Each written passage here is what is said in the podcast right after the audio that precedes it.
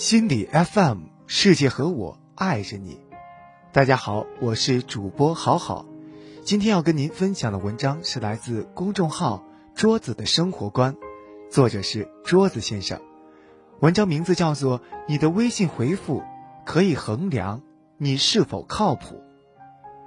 前段时间有件事上了热搜，一个年轻的员工发微博吐槽自己的老板不讲人情。老板向他询问工作的情况，他回复了一个“恩”字，结果被老板批评，心里非常委屈，打算月底就辞职走人。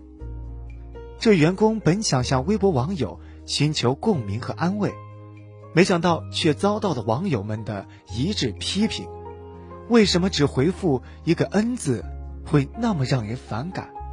因为这一个“恩”字根本不能确定。这个事情到底是安排好了还是没有安排好？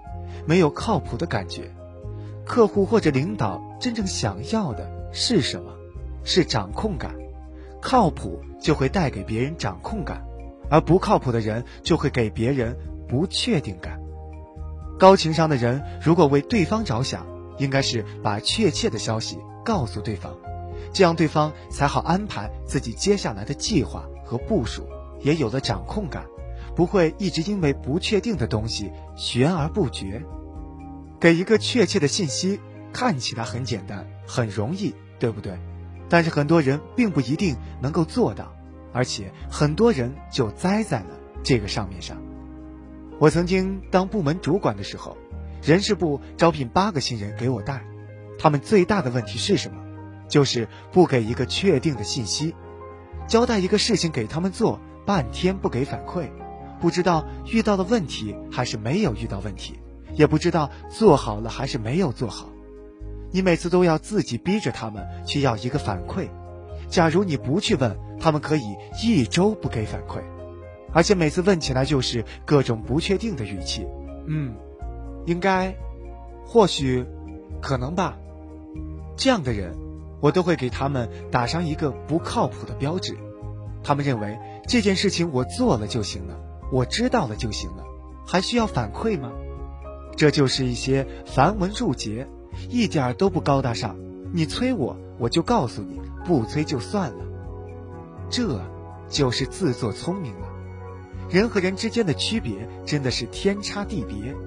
还有一个人和他们一起进来的，可是完全不一样。有一次我和他聊天，他正在回去的路上，忽然对我说。抱歉，我手机只有百分之五的电量了。我们先聊着。如果我一会儿要是没有回复您的消息，那肯定是我的手机没电了。我回到家马上就会充电回复你。而且他的邮件总会注明，我将会在某某某时间处理这个问题。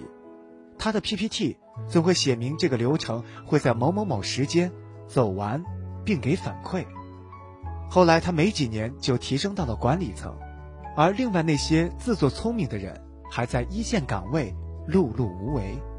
人和人之间其实智力都是差不多的，最大的区别就是情商，而情商就是体现在这些细节里面。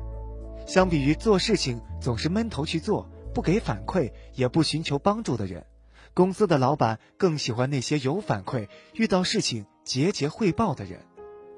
在知乎上有人问，有什么相见恨晚的知识想要推荐给年轻人？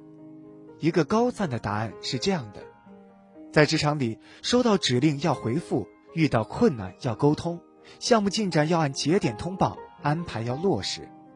这不是繁文缛节，这是一个公司的基本规范，要尽心尽力，说到做到，有始有终，积极主动，你才能成长，公司也才能成长。不要玻璃心，也不要有惰性，更不要骄横。有多少人有才华、有远志，不约束自己，最终也不过是暴殄天物。这段话的背后，全部指向两个字：靠谱。靠谱的背后有一个思维，叫闭环思维。闭环思维就是，如果别人发起一件事，你不管做的如何，最后都要闭环到这个发起者。这样的故事你一定听到过。上班的时候，领导让小李去送一个材料，两个小时过去了没有反馈，三个小时过去了，还是没有反馈。直到中午吃饭的时候，领导在餐厅碰到了小李。领导问小李：“材料送到了吗？”他说：“送到了。”问他怎么送的，他说：“那个人不在，拜托他的同事转交给他了。”领导一听，脑袋就轰了，对此人的评价只有三个字：不靠谱。有闭环思维的人是怎么做呢？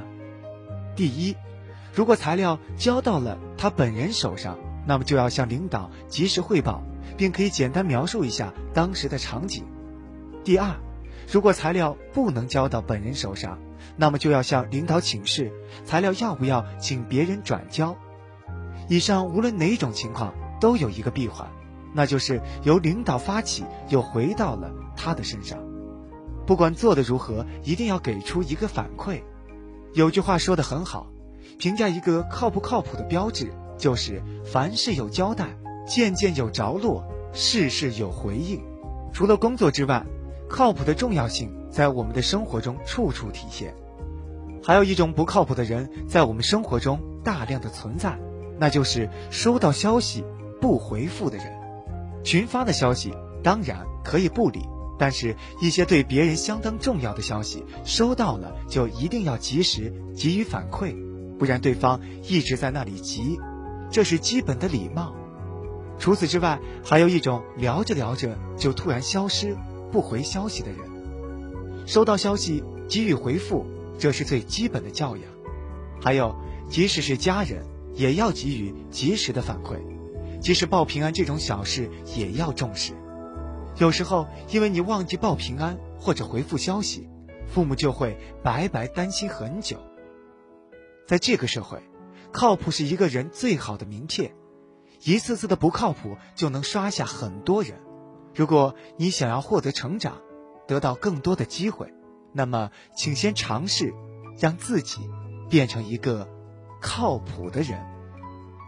好了，以上就是本期的内容。如果喜欢这期节目，欢迎留言和分享。想要发现更多好声音，记得去手机应用商店下载心理 FM 客户端，还可以阅读和收藏本期节目的文章。免费学习心理知识，帮你赶走生活中的各种不开心。我是主播好好，我们下期见，祝您晚安。